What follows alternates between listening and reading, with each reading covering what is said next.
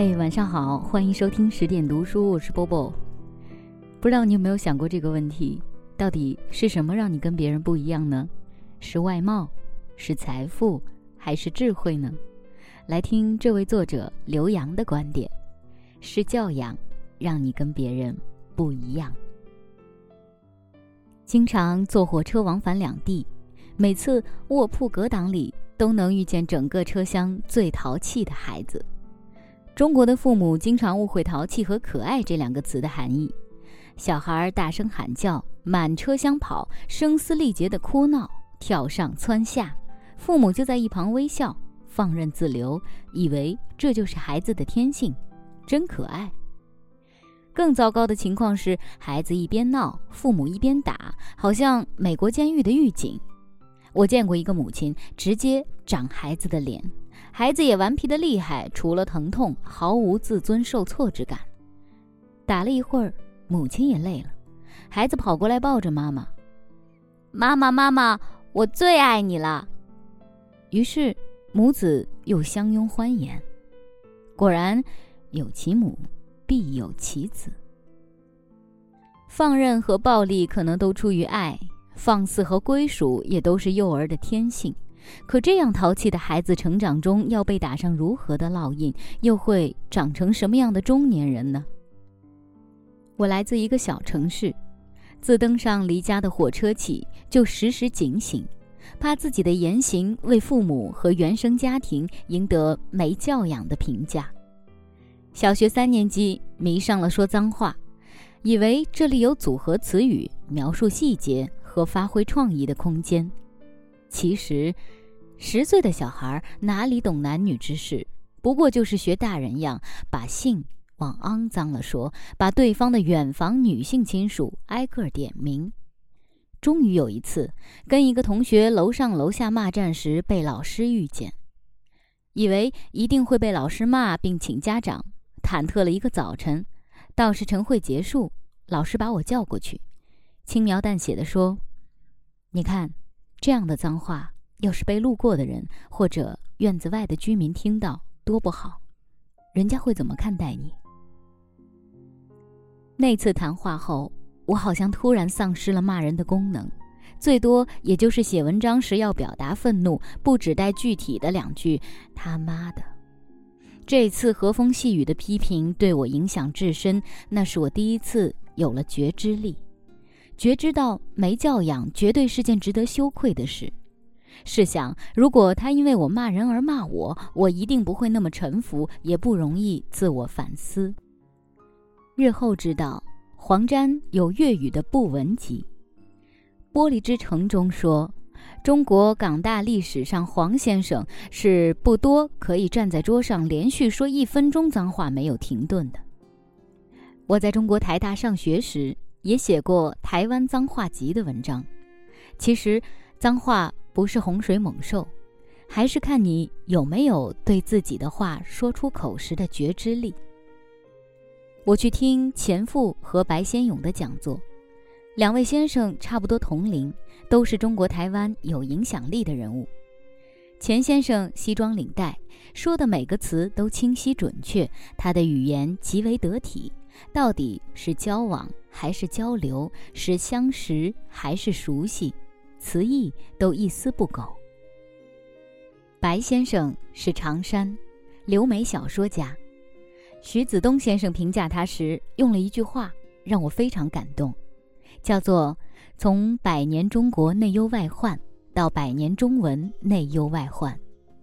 白先生对现代中文有一种忧虑，在我看来，这种忧虑倒不是对华文文学的，而是关于中文语言的教养正越来越走下坡路。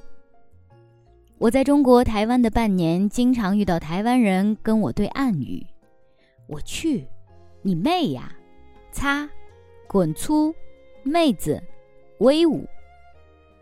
我每次都把这种方式视为一种侮辱，虽然他们的本意可能只是为了用一些他们认为大陆人常用的语言跟我拉近距离。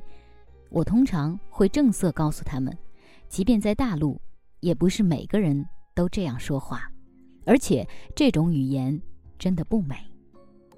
中文是一种很美的语言，不管是在中国台湾还是在北京，它的发声方式、咬字归音、气息连贯，都堪称世界上最美的语言。如果一定要用一种阴阳怪调、内心鄙视、嘴上却觉得有趣的语言来跟我对话，我会看破他的敌意，并坚决回击。谦逊是一种教养，自尊更是。我承蒙错爱，受到过一些表扬。大学时去同学家做客，同学的妈妈很喜欢我，说：“你真的一点儿不像阜阳人。”课堂上，老师指着我说：“You Korean。”在中国台北，朋友说：“你还真不像大陆人。”尼泊尔的时候，有人问：“你是不是倪虹金？”刚工作的时候，领导说：“你真的没有在国外留过学？”我感激这些浅而易见的表扬，但往往更愿意转个弯来理解。我来自阜阳，一个脏乱差的城市；我来自中国，一个公共场合有人抽烟，餐馆和地铁里有人大声喧哗，男人和老人、女人、孩子抢夺资源的国家。我没有留过学。我所在的学校，大家在图书馆占座位，没人关心社会议题，也没人质疑学校剥夺学生尊严的恶行。是的，我来自这里，也曾经想过离开这里，变得跟这里不一样。但在中国台湾的最后两个月，我渐渐明白，人必须有对土地的归属感，这带来身份认同。人只有连接自己的土地，才有能量。越是每一次的失望和疏离，越要用更多的爱绑定这种关系。显见的，这种选择注定将面临无比艰辛的道路。即便没能改变，但至少努力做一个有教养的人。西方和日本最值得尊敬的，不是科技和国力，而是教养汇聚成的社会尊严氛围。我路过地铁和火车站安检处的时候。看着行李从扫描仪里连滚带爬地翻出来，乘客要像狗一样的弯着腰去捡起来。一个有教养的设计者应该把这个台面提高四十公分，让每个人可以有尊严地拿起东西。我在金台路等地铁，听见两个法国人在聊天，他们用鄙夷的眼神看着突然插到他们前头的两个人，然后。用一种车厢里很少有人懂的语言品评这件事，他们的嘲笑刺痛了我，就像有人问我：“你们中国人现在还留辫子吗？”一样。我从来不相信一个外国人会像本国人一样爱这个国家和国家的人民，他们爱的是机会和 GDP 增速。教养，不是西方价值观的蛊惑。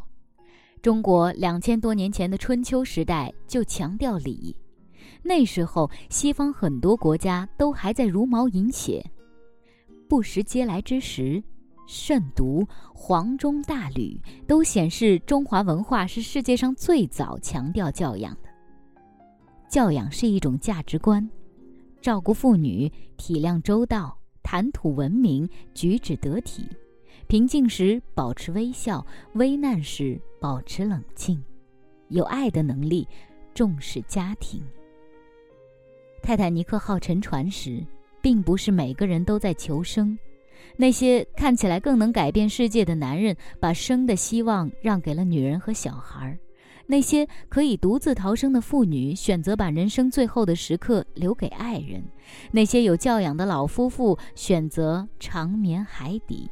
那些工作人员选择在沉船上坚守到最后一刻。教养跟穷富无关，非法国的头等舱上也有没教养的行为，偏远山村的田埂上，人们也知道礼仪廉耻。所谓教养，简单了说，就是不管你的出身和背景，都努力做个更好一点的人，比刚刚好一点的人。这篇文章跟我们往期读到的一些温暖的故事不一样，我想它大概会刺痛到某些人的心。其实观点可以不同，但是当你要给别人留下恶意的评论的时候，不妨想一想这篇文章的题目：是教养让你变得和别人不一样。这篇文章也选自于十点读书最新出品的新书《疲惫生活中的英雄梦想》。这本书当中真的是收录了很多不同风格的文章，欢迎大家在各大购书平台上进行选购。今晚就是这样喽，晚安。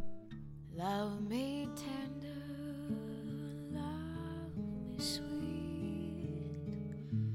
never let me go. You have made